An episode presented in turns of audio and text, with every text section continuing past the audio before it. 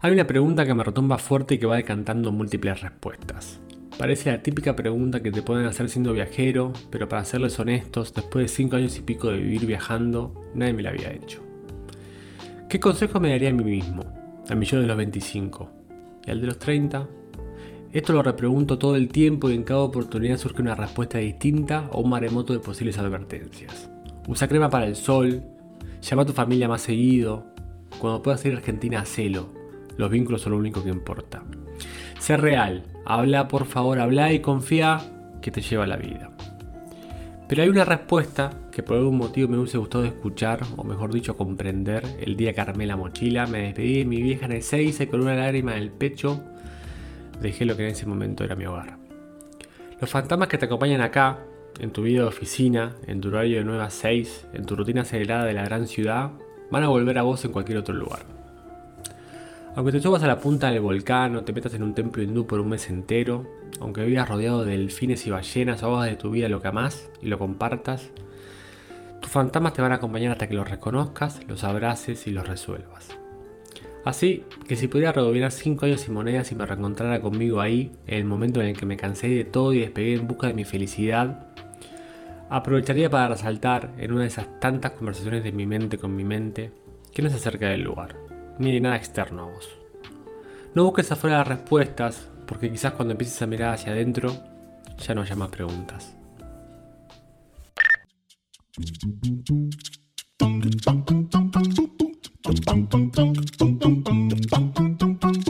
Bienvenidos a este alto viaje. Soy Ariel Matskin. Y yo, Luciano Cisarchi. Entendemos que todavía... Bienvenidos a este alto viaje. Soy Ariel Matskin. Y yo, Luciano Cisarcha. Entendemos que todavía hay mucha historia por contar. Por eso otra vez volvemos. Otra vez. Otra vez, otra vez. Somos la resistencia en este mundo de vacunas, certificados y permisos de viaje. La resistencia.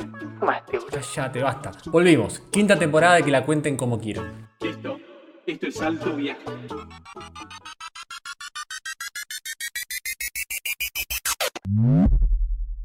Bueno, bueno, qué alegría, qué felicidad. Estamos de vuelta en Alto Viaje, episodio número 7 de esta quinta temporada. Hoy tenemos otra vez una invitada de lujo, grosísima mal, con un tema que otra vez justamente, nunca hablamos en 60 y largos episodios, pero antes de presentarla a ella y antes de invitarla a esta charla, tengo que presentarlo a él, quien sigue en Paraná, quien está en un setup medio raro, en la casa, creo, de su abuela, pero hace todo por Alto Viaje. Así que bienvenido a este humilde podcast a mi querido Ariel Matsky. ¿Cómo anda, Lucho? Primero que te recostó acordate qué episodio estamos grabando. No, no, como lo hice a propósito para que parezca más, eh, para que parezca más eh, casual.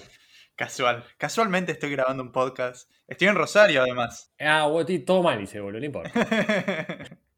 Esto no es alto viaje, además, estamos grabando. claro. Eh, como es, como estamos en caja negra, viste, cualquiera. ¿Cómo andás? Listo. nada, todo bien, todo bien. Acá em, en casa, ya, ya mudados definitivamente, ya, ya, hemos entregado el depto anterior. Eh, compramos una mesa para, nuestra habitación de invitados barra coworking, así que ahora estoy en esta mesa sentado con el setup armado, muy cómodo. Hoy arranco clase de surf, es un día muy especial. Vamos. Eh, sí, sí, hoy es un día muy especial, así que ahora después de grabar este podcast me voy directo a la, escuela de surf, arranco. Eh, mañana es el cumple de Davos, así que a tope, a tope la semana, octubre arrancó con todo. Pero Esas clases fueron un regalo de cumpleaños, ¿no?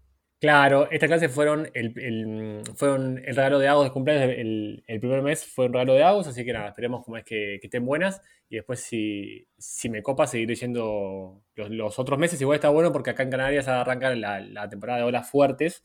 Y entonces ya, ya mi nivel de surf no, no permite ir sin clases. Porque cuando voy me cago a palo, ¿viste? No, o sea, el otro día entré, no sé si conté, el otro día entré y estaba medio fuerte, entré, em, entré con un par de amigos. Con, y nada, em, cuando nada, ah, tipo, estaba en la ola, intenté agarrarla, me rompió la ola en la cara, me tiró la tabla a la mierda, y la tabla le pegó a uno que estaba entrando, ¿viste?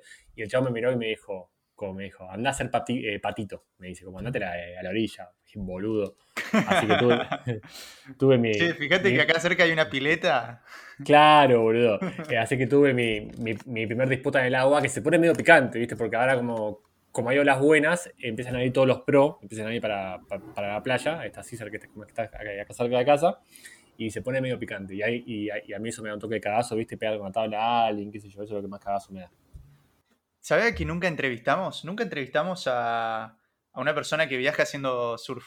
¿Surf o surf? Y depende de dónde, como es, lo digas, es como, es, es como el wifi o el wifi. A mí, me- como es- a mí me contó un pajarito que el otro día eh, has cedido ante el imperio español y has dicho wifi. puedo, puedo haber dicho wifi.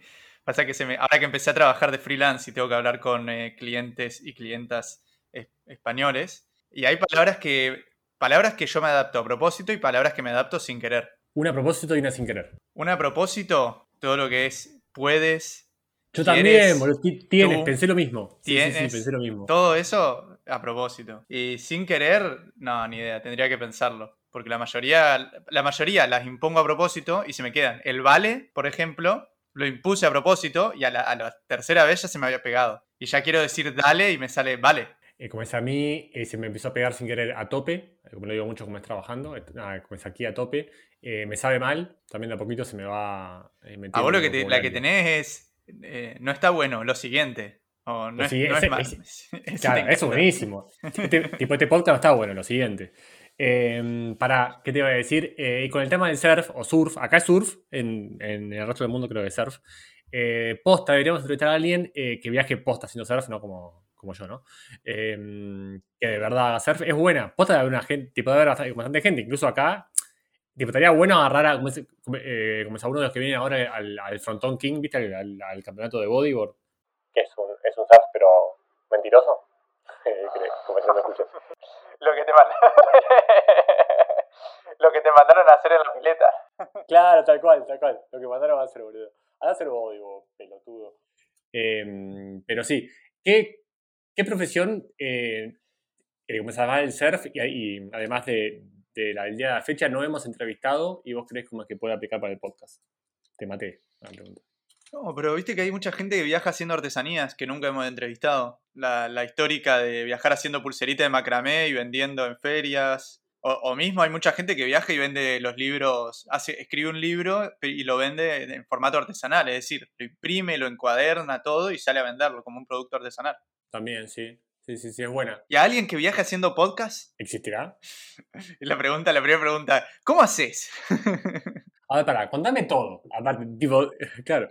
¿cómo empezaste? ¿Cómo monetizás? Contame todo, todo, absolutamente todo. Hablas vos, yo no te hago preguntas, contame todo. Única pregunta, tenemos una sola pregunta que me cuentes todo tu, tu secreto. Así fue nuestra conversación con el gran Pablo Strubel cuando lo entrevistamos, que él, él sí viaja y hace podcast y vive de los podcasts. ¿Qué- ¿Y para vos qué profesiones podrían, qué profesión te gustaría, una profesión a una persona que haga tal cosa, te gustaría meter? Podés decir lo que quiera, un herrero si tenés ganas. La que un día, eh, como dijimos, como es, eh, que como al final como nunca concretamos, el tema de, de- del que viaja como, como camionero, boludo. El que recorre como es en camión el mundo. De- en, Europa, en Europa sería ideal, porque ponele, cuando yo trabajaba en el depósito en Dinamarca, a mí me, o sea, yo recibía los camiones y muchas veces hablaba con los camioneros y qué sé yo, le ofrecía café y charlaba. Y venían, venían camioneros de Portugal, de España, de Italia, de Polonia. Sí. De Polonia venían una banda. Entonces, en Europa, viste, es como muy internacional. El chabón que es camionero, capaz que viaja por 10 países en una entrega. A mí me gustaría,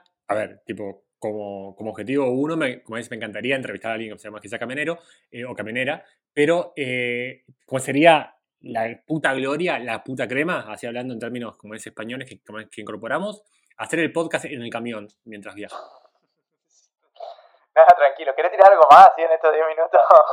me, encantaría hacer el podcast en el camión. Sería ideal, boludo. ¿Vos pensabas ahí viajando? Entrevistar a un piloto y grabar en la cabina del avión. Volando. No, boludo. Pará, que aparte de esa es otra profesión, porque hemos entrevistado a Sam Edrier en el episodio pasado, Cabin Crew, ahora tenemos que escuchar el lado del piloto, ¿no? O pilota.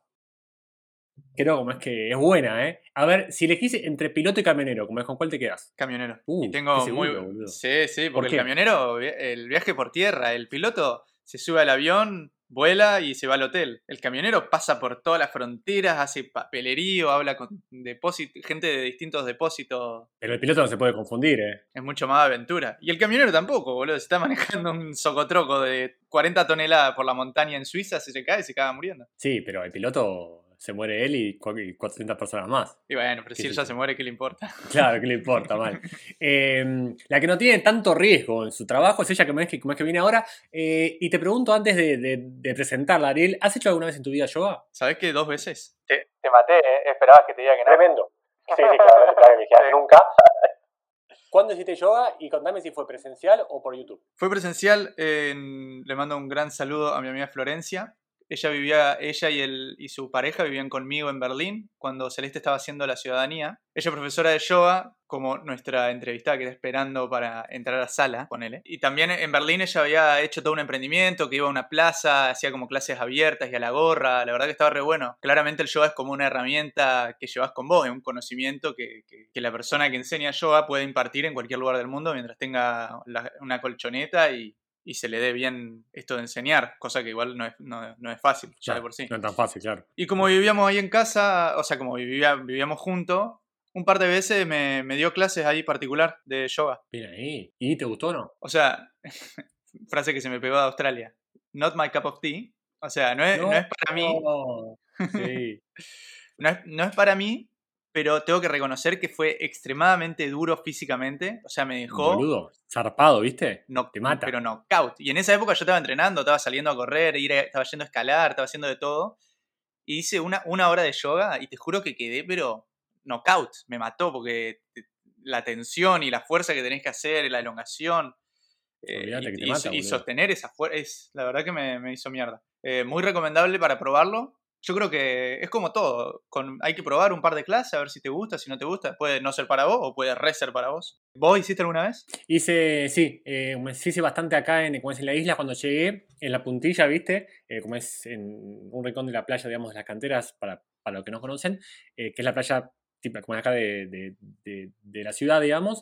Eh, hacían, como es en una época pre-pandemia, hacían creo que tres veces por semana yoga gratuito en, el tipo, me salí en la puntilla, y iba, y estaba bueno, después dejé de ir, pero me gustaba, la verdad, como es que me, como es que me enganché un toque, pero como decís, durísimo. Había gente que iba hacía tres meses y hacía poses, boludo, que yo la miraba como loco, ¿cómo haces? ¿Cómo pones el cuerpo en esa posición, boludo? ¿Quién te está sosteniendo? claro, chabón, eh, tipo, no te cansás, aparte yo, yo, como ves, me cansaba a los 10 minutos, o sea, no a la hora, me cansaba al toque, ¿eh? Y la gente no se cansaba. Pero nada, así que como es, me interesa saber cómo arrancó ella, si se cansa, si no se cansa. Vamos a hacerle mil y una preguntas como siempre, así que eh, como también siempre decimos, charla linda, larga, va a estar buenísima, háganse un café, un mate, una birra, destapen lo que quieran, pónganse cómodos, porque Ariel, allá vamos. Vámonos más.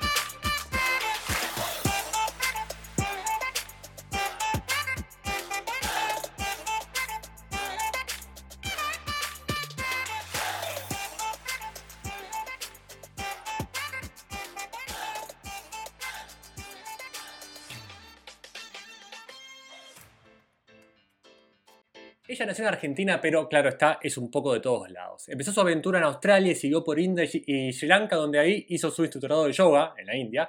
Después se fue para Nueva Zelanda y visitó Indonesia, Japón y las hermosas, hermosísimas Islas Canarias, donde vive ahora. Te estila buenas vibras y es un gran placer que esté aquí hoy con nosotros. Bienvenida a Alto Viaje, a la estructura de yoga número uno del mundo. Bienvenida a Alto Viaje a Tami Zanetti, acá Yoga Baitami. Gracias chicos, qué presión. ¿Qué onda, Tami? ¿Cómo, ¿Cómo estás? Bien, ¿y usted? Bien, acá, eh, como mitad de semana. Hoy es un gran día para poner ese meme, ¿viste, Ariel? El de Captain is, eh, Total, sí, sí, sí, total. Es muy, sí, pues muy ese miércoles. Che, Tami, eh, contame cómo es un día en tu vida. Ponele en un miércoles o un jueves. Un jueves. Fa, justo los martes y los jueves son tipo, por favor, necesito dormir la siesta. Por eso lo elegimos. Sin saber, lo dijimos después. Sabíamos que iba a ser ese día. En intuición. Em, los jueves, nada, todos los días me levanto tempranito, antes que Juan, siempre, y, me pongo a meditar o a hacer yoga, dependiendo del día. Justo los jueves tengo clase del profesorado, o sea, practico con mis profes, Así que me levanto, medito, me hago unos mates y me voy a dar clase. A las 9 doy mi primer clase. Después vuelvo, eh, me pongo a hacer un poco de o estudio o eh, preparar la siguiente clase. Y ya al mediodía tomo clase del profesorado con mis profes de Argentina, que es online desde casa. Y, mm, bueno, y después de eso, almuerzo. y así en loop todo el día. Siguiente clase. Y así era un robot. Em, no, y después me voy, me vuelvo para casa y o salen, no sé, alguna juntadita con amigos o cena en casita, relajado. Así que los jueves medio ATR. ¿Estos profesorados que decís son profesorados? Porque primero hablaste de meditación. ¿Profesorado en meditación o en, yoga? Este es de yoga, eh, es el segundo que hago y, y, es como enfocado en yoga con elementos, como mucho más alineación, un poco más como profundo, digamos, que el primero. ¿Y el primero cuál fue? El primero fue el que hice en India, que es eh, como vamos a decirle una introducción porque son como 200 horas y ahí... ¿Eso, eso es introducción? Claro. bueno, eso para mí era el máster. encima estás un mes tipo todo el día haciendo yoga, desde las 5 y media de la mañana que te levantás, vas a la primera clase hasta las 8 y media que termina la última. Y si nos quieren seguir en las redes sociales, obviamente que pueden hacerlo. El señor Ariel Matskin es, y acá ojo que hubo un cambio, arroba ariel.matskin. Y quien les habla, Lucho, es arroba una vuelta por el universo, no es un por, es una X. ¿Y cómo fue esa experiencia del curso? Bueno, vamos un poquito más atrás. Me gustaría que nos cuentes cómo, cómo apareció el yoga en tu vida. Seguramente no es que apareció de repente, sino cómo empezaste a introducirte en el mundo del yoga. También me llamó la atención que dijiste yoga y no yoga, entonces capaz que toda mi vida lo dije mal. y, bueno, ¿cómo llegaste a la India? ¿Cómo pasó de ser algo que apareció en tu vida a ir a ser un profesorado a la India? Bueno, vamos por partes. No me digas que se dice, se dice yoga. pero yo también le digo yoga y yo también me quedé tipo vos cuando me lo dijeron. Dije, ay, dale, déjenme ser argenta. Bueno, el yoga apareció en mi vida. Yo solía decir que el yoga me salvó la vida. Es como que eh, apareció en el momento justo en el que o me moría de estrés o me volvía un robot.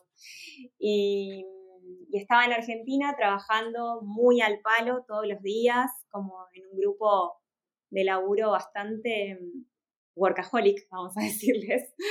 Y, y bueno, y encontré en el yoga ese espacio en el que de repente se paraba el mundo y no importaba nada más, ¿no? Como esa pausa en la que puede estar explotándose el Gmail, que nada es urgente, y solo estar ahí en la estadilla.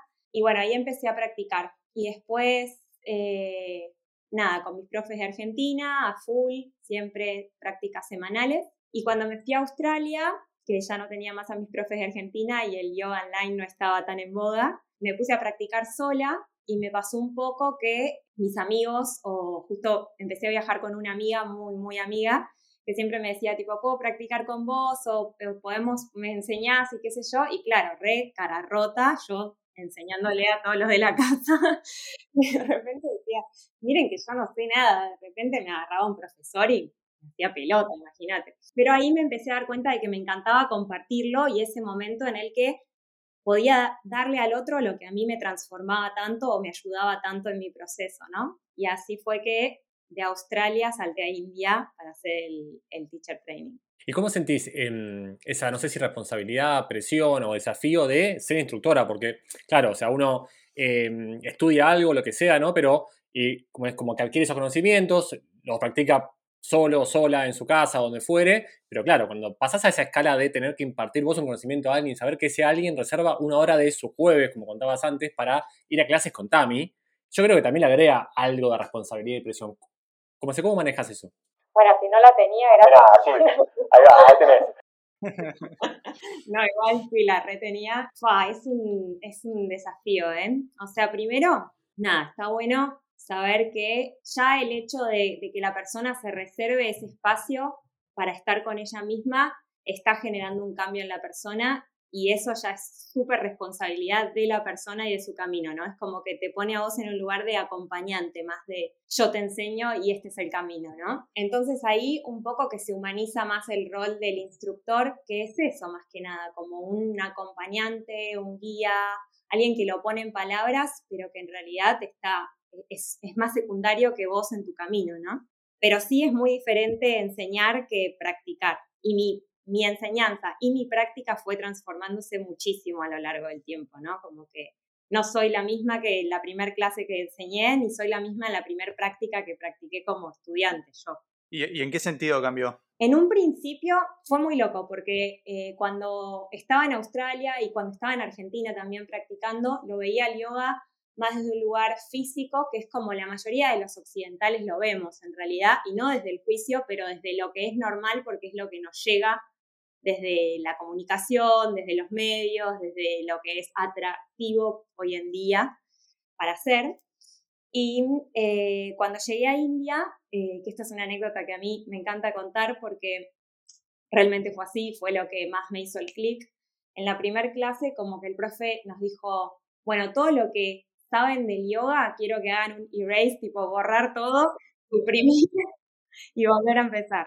Y ahí, claro, que lo hice con Juan y Juan no sabía nada. Yo, imagínate, empezó haciendo conmigo que yo ni era profesora.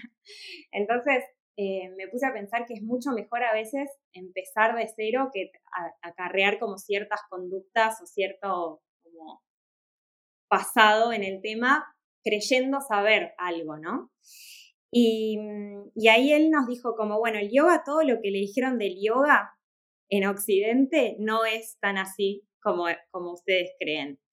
O sea, el yoga no es sin meditación, sin pranayamas, que son ejercicios de respiración o de eh, como para expandir la energía vital, y sin los otros ocho, otros ocho limbos o otros ocho pasos que conforman al yoga, digamos.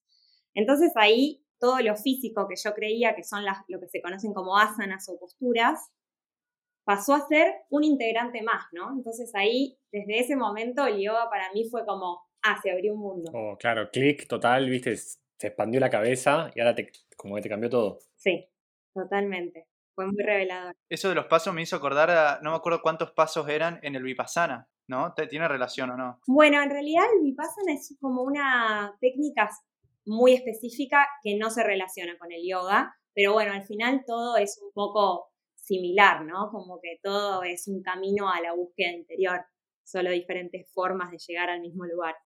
¿Cómo es llegar a un lugar y buscar estudiantes? Porque ahora, ahora estás en Fuerteventura.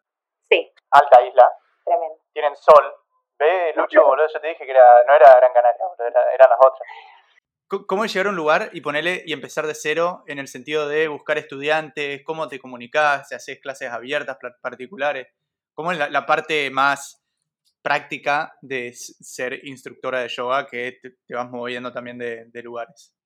digamos que es la parte más difícil también, porque mm, es como que eh, la clase en sí mm, no es solo la parte de ser el instructor, ¿no? Como esta parte más comercial o más eh, de que es tu trabajo y es de lo que vivís, también forma parte y consume muchísima energía, aunque no parezca.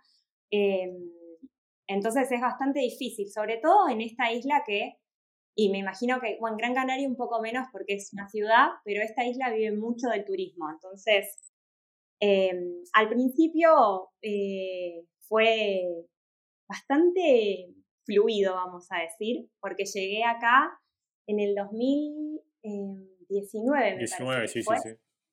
¿Sí, no? Saben más ustedes. y, y claro, fue antes de la pandemia, entonces había mucho turismo, llegué justo en septiembre, que como decíamos es el mes del año para estar acá.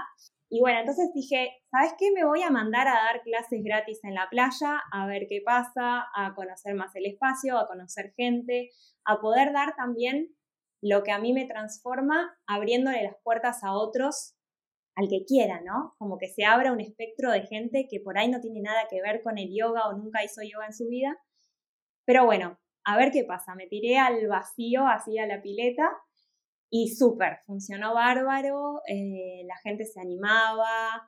En realidad fue muy loco porque yo soy bastante introvertida, muy, por así decirlo. Y me puse, con, me fui con un cartelito que compré ahí en el supermercado, tipo una pizarra, free yoga classes every day a tal hora. Y yo tipo, vergüenza, le decía a Juan, mira si no viene nadie, estrés, qué sé yo. Y bueno, y la primer clase, que yo dije, no me puede estar pasando esto, me cae una chica embarazada y profesora de yoga. No. ¿Por qué? ¿Por qué a mí? La figurita más difícil.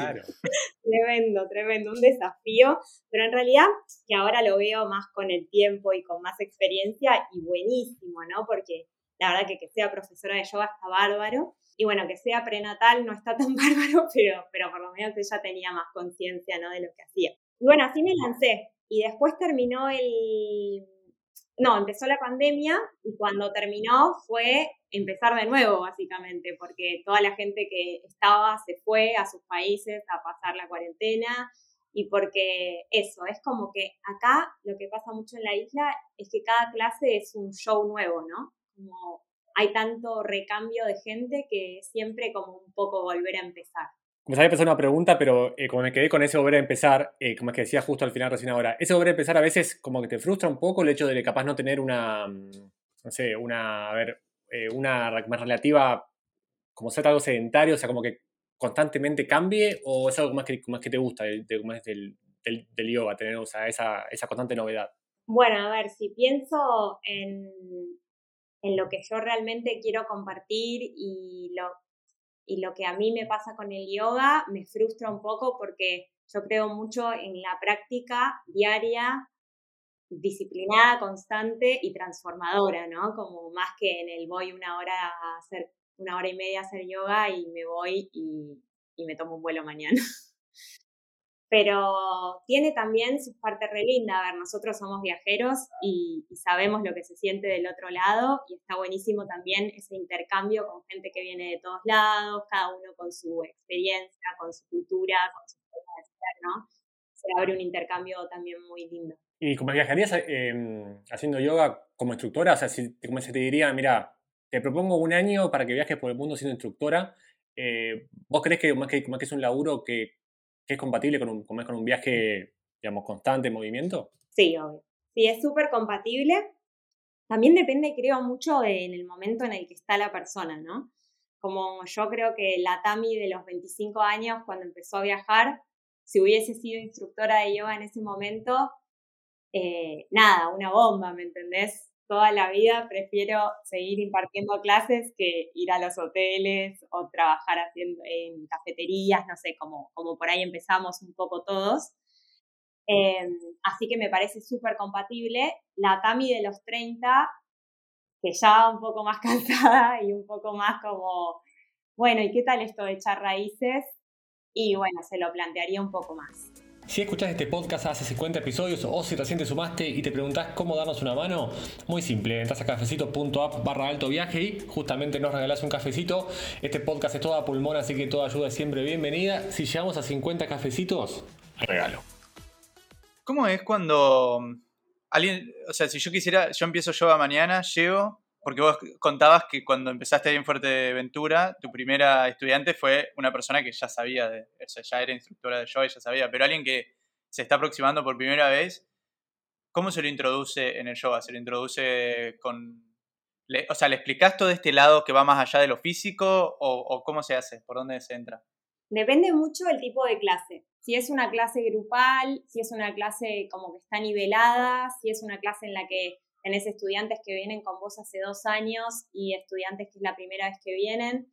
Yo como que siempre trato de dar una breve introducción o un, como una alineación al principio para que sepan un poco de qué va y qué se va a intencionar a través de esa clase, ¿no? O sea, qué vamos a trabajar en particular y también un poco como esto de aclarar, porque suele pasar mucho para los principiantes que se frustran, ¿viste? Es como que decís, quiero hacer lo que está haciendo el de al lado y en realidad va por el otro lado completamente. Entonces, eso está bueno siempre como, como aflojar un poco la exigencia y suavizar un poco, ¿no? A, la persona que está empezando, humanizar la práctica, que es re importante porque creo que todos tenemos un poco ese deber ser o esa exigencia de quererlo todo y quererlo ya. Eh, entonces sí hago una breve introducción y, trato de hacer siempre la clase como más, como más ecuánime, ¿no? Como más eh, abierta a todo el mundo para que no, no se frustre tanto. Total. Che, Tami, pues antes hablabas de, la Tami de los 25 años, eh, entonces pues aprovecho esa frase y te llevo a tus comienzos de viaje a Australia, Nueva Zelanda. ¿Qué recordás un poco de esos comienzos? Y también un poco nos, nos llamó la atención de que tanto Nueva Zelanda como Australia son islas y vivís ahora en otra isla. Como existe el, el, síndrome del eterno viajero, ¿existe para vos el síndrome del eterno isleño? Por favor, no. eh, no lo sé, mira. eh, mira, te juro, quiero decir que es casualidad, pero no existen las casualidades.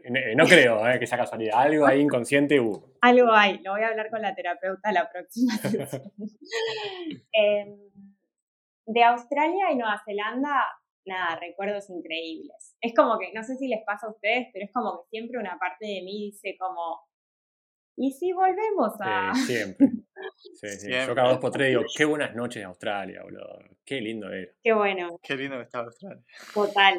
Yo cada dos por tres... Los tres llorando, la puta madre. Cortan el podcast, se van a Australia, sacan un pasaje, viste, toda la mierda. Bueno, nada, así que recuerdos súper positivos. Fue increíble. Eh, es increíble, admiro a toda la gente que sigue ahí. Australia fue, es como que los encuentro bastante diferentes por, a cada uno de los tres lugares en los que viví, ¿no? Como por más de que Australia y Nueva Zelanda se asemejen en muchas cosas, Australia para mí fue una etapa de puro divertimento y como, no sé, fue como un real año sabático, ¿no? Como ese que decís, tipo, dejo todo y me voy a viajar. ese fue Australia sí, a la mierda en la abogacía, a la mierda todo.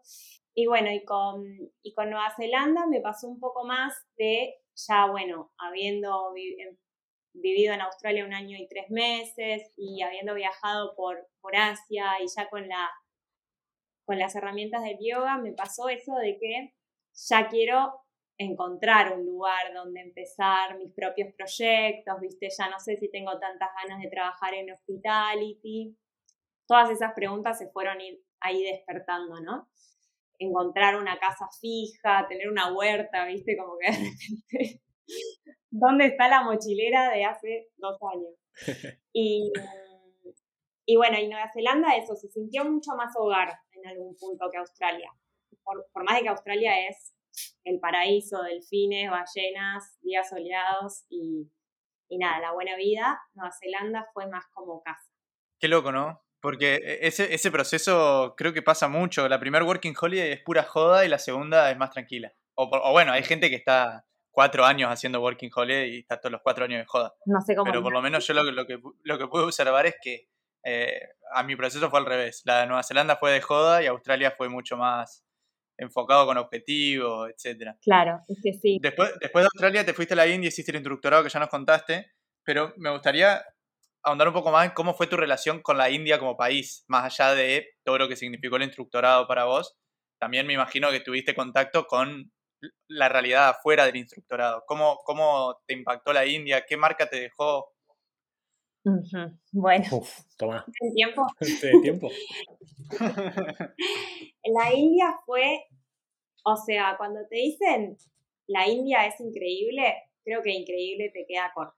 O sea, no hay palabra que la describa. A mí me pasó un poco que siempre quise ir a la India y cuando estaba en Australia le decía a Juan, que es mi pareja, claro, eh, como vamos, vamos a la India seis meses, quedémonos ahí, tipo, la vamos a reflashar, nos va a encantar, qué sé yo.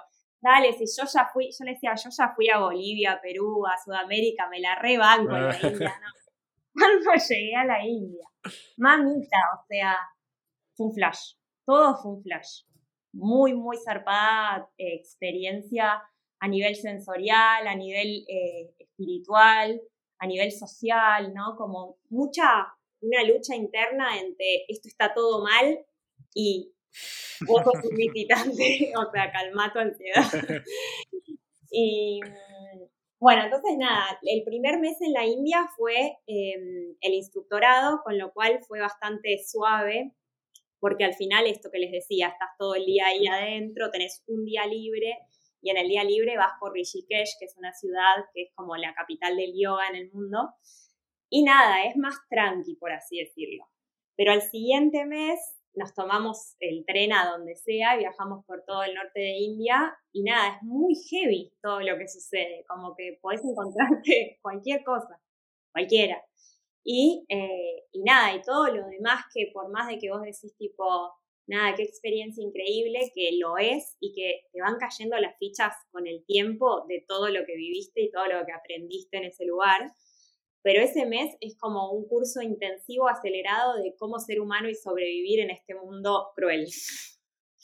Entonces, nada, eso, olores, pobreza, animales, gente muerta, todo, todo terrible.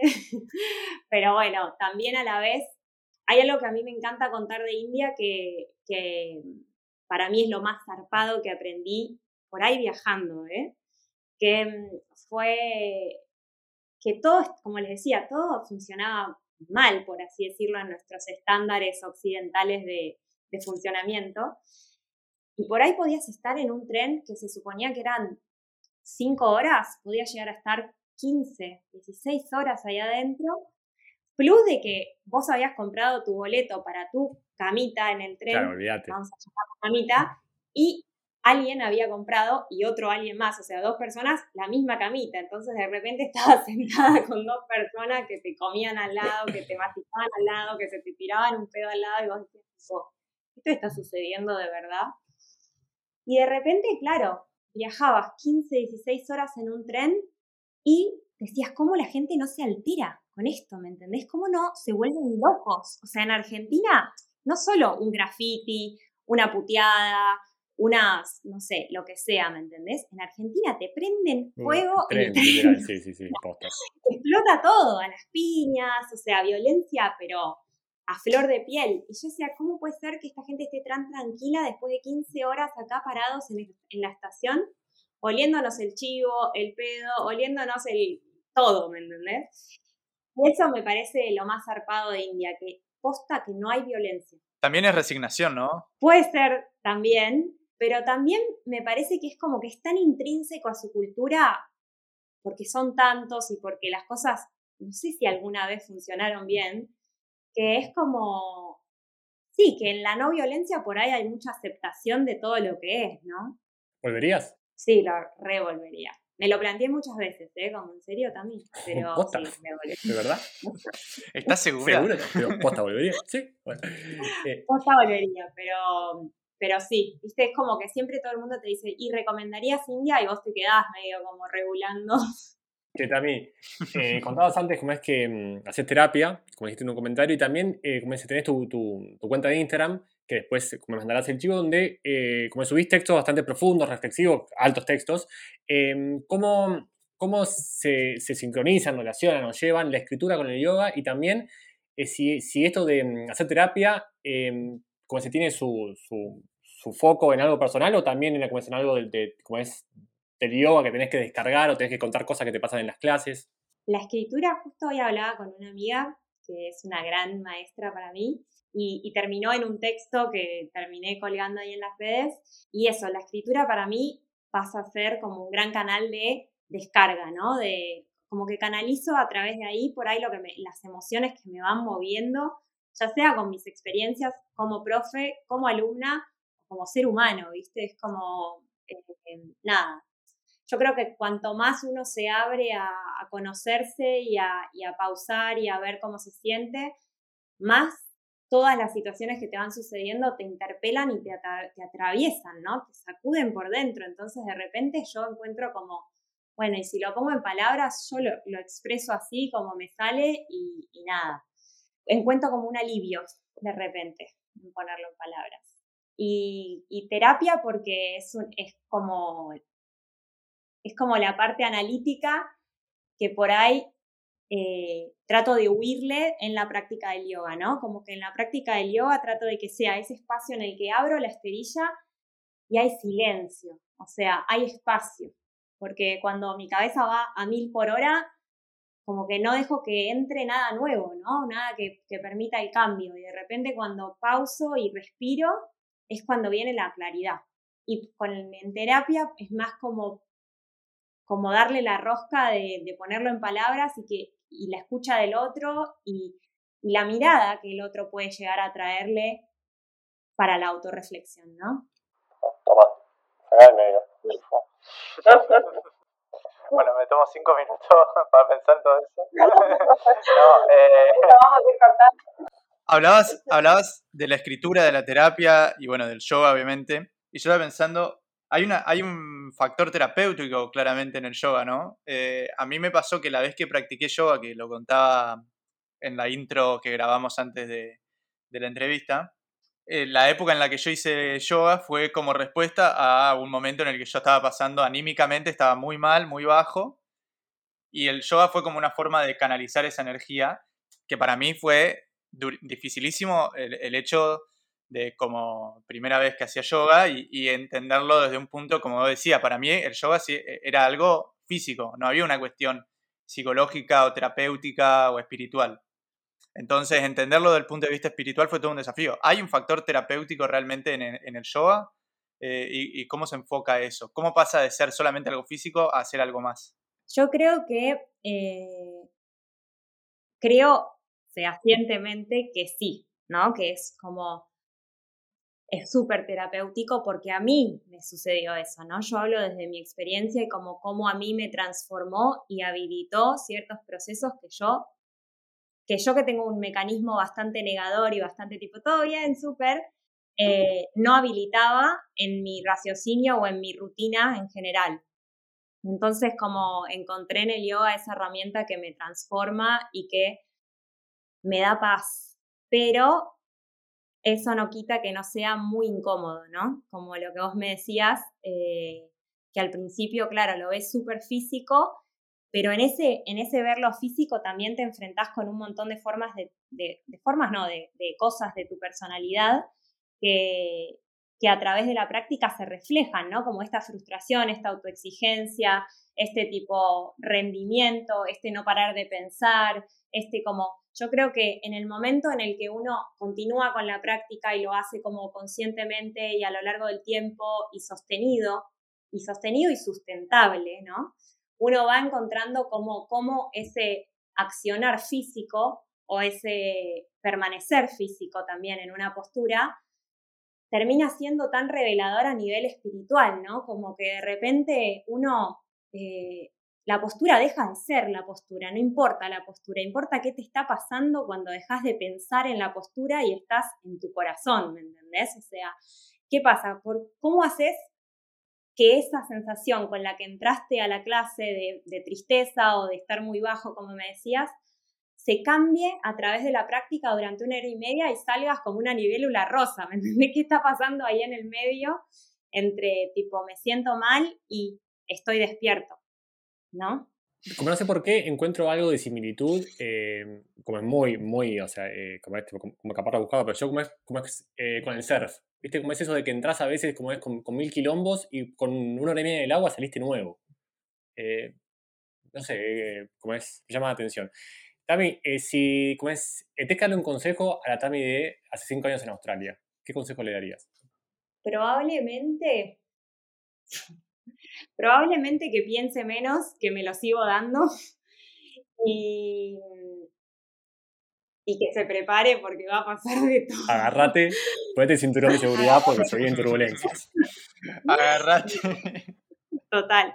Eh, me acuerdo que una vez una amiga me dijo, tipo, estaba trabajando como con una piedra, como para, viste que a veces las piedras se relacionan con ciertas energías y se puede trabajar cierta energía a través de cierta piedra. Entonces estaba trabajando con una que se llama Citrino, que es mucho del poder personal y de la energía de, la autoaceptación y del poder de transformación. Y entonces me dice como, Tami, o sea, cada vez que agarres una piedra, replanteátelo dos veces, porque no sabes todo lo que te puede llegar a abrir con esto. Entonces, claro, bueno, lo mejor, ¿no? Como todo lo que se fue abriendo durante estos, estos cinco años y medio de viajes fue muy zarpado. Qué bueno, eh, zarpado. Tami, eh, ya vamos más de media hora de charla y hablaríamos, eh, hoy, como, como, siempre decimos, una hora y media más, creo, eh, charla muy profunda, con, con, muchas frases para, para, guardar, escribir y releerlas más adelante. Pero como llegamos a una sección nueva de esta temporada, que son, en realidad son dos secciones. Una son las preguntas picantes y otra es una pregunta quiniela. Las picantes es entre comillas porque no son tan picantes y están a cargo de Ariel. Ariel te va a hacer una serie de ping-pong de preguntas donde como única condición tenés que responder en 5 segundos. ¿Sí? En caso como es que no puedas responder, decís paso. Y mm, una vez ¿Puedo pasar todo el tiempo? eh, sí, hasta ahora nadie lo hizo, pero es válido, está dentro de las reglas. Eh, y después de esas preguntas picantes, yo te, te presento y te cuento el porqué de la pregunta quiniela, pero ahora lo dejo todo en manos de Ariel. Dale. Pues imagínate que hay un relojito de fondo que hace taca, taca, taca, taca, taca, taca, para poner un poquito más de presión. ¿Vamos? No, ¿Australia o Nueva Zelanda? Nueva Zelanda. Qué rápido. ¿Un mes en un país que no conoces o tres meses en la India? Un mes en un país que no conozco. ¿Un superpoder? Uh, teletransportarme. ¿Una debilidad? Mucha autoexigencia. ¿Un lugar en el mundo? Machu Picchu. ¿Una persona en el mundo? Mi abuela. Mi ¿La pose de yoga que más, odi- que más odias? Uf. Pachimotanasana. Es una pinza hacia adelante. ¿La pose de yoga que más amás? Shavasana. El descanso. Tenés que dar un año de instructorado de yoga. ¿En qué país lo das? En Indonesia. Perfecto. Respondió todas las preguntas. Todas y, y, y al toque, eh, pim pum, así, como es, ninguna dudó, nada. Digo, ¿eh? Por ahí que vuelvo atrás y digo, Claro. ¿por qué?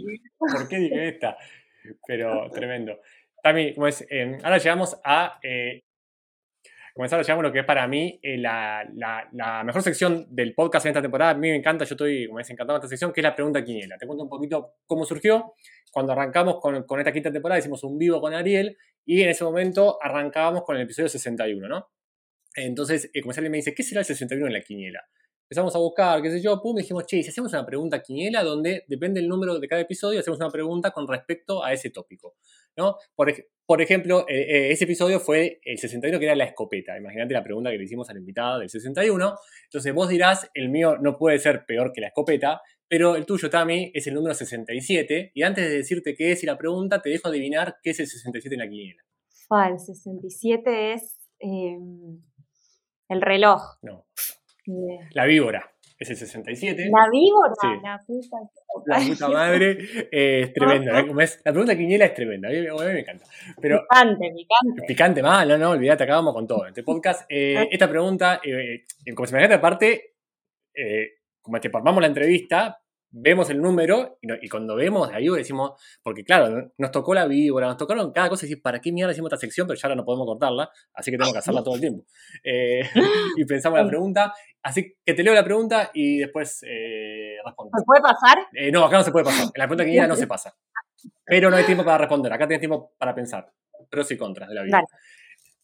La víbora es un animal que automáticamente nos hace pensar en veneno, en toxicidad. A su vez es fácil relacionarla con la India y con esa imagen tan repetida en películas hollywoodenses del encantador de serpientes. En contraste, el yoga es una práctica que empuja la paciencia, la limpieza interior. Entonces, ¿qué te parece lo más tóxico del camino que has recorrido hasta ahora y si hay algo de lo que te gustaría limpiarte?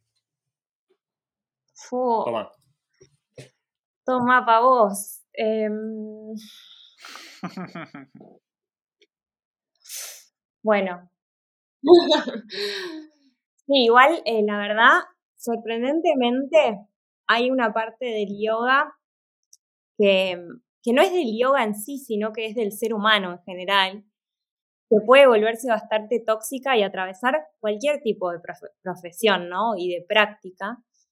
Y, y atravesarnos a todos, ¿no? Como no solo a uno mismo, sino a nuestros compañeros, a nuestros alumnos, a nuestros jefes también, qué sé yo, no sé cómo decirlo. Pero mm, la parte en la que uno... Hay, hay dos partes en realidad.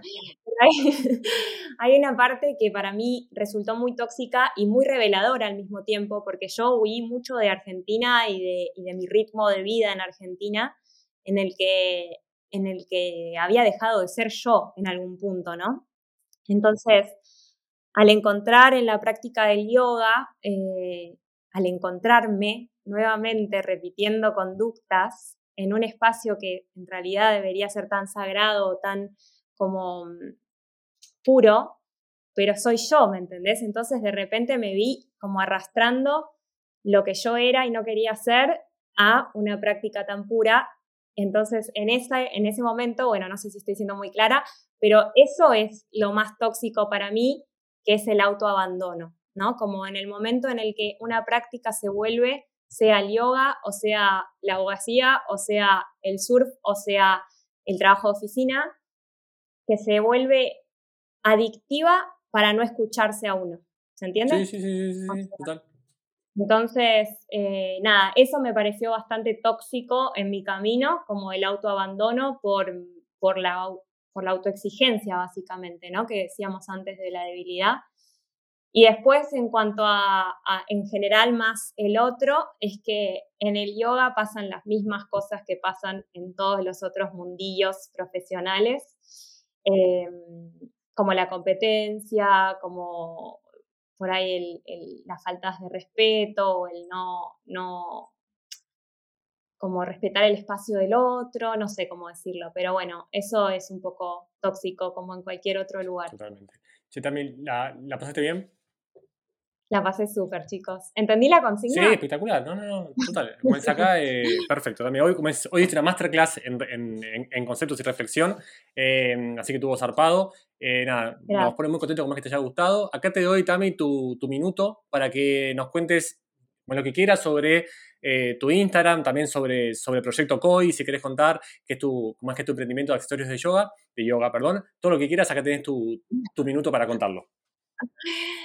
Eh, bueno, muchas gracias. Gracias chicos por el espacio, increíble, me encanta estar con ustedes este ratito, divino, me cambió el día. Y, nada, del yoga, eh, obvio que todos bienvenidos al espacio que voy creando ahí con mucha humildad, con mucho cariño. Eh, es Yoga Baitami, que seguro que ahí lo vas a dejar. Y, y, bueno, y de Proyecto COIS es un proyecto que empezamos ahí con mi, con mi coequiper para crear eh, accesorios de yoga que sean sustentables y que estén hechos acá en Canarias para, para darle un poquito de color al mundo del yoga.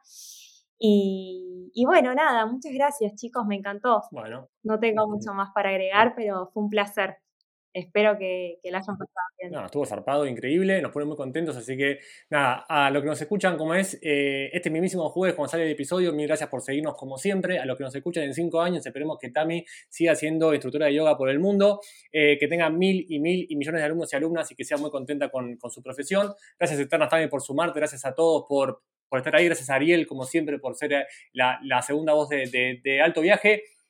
Nos vemos en la próxima. Thank you.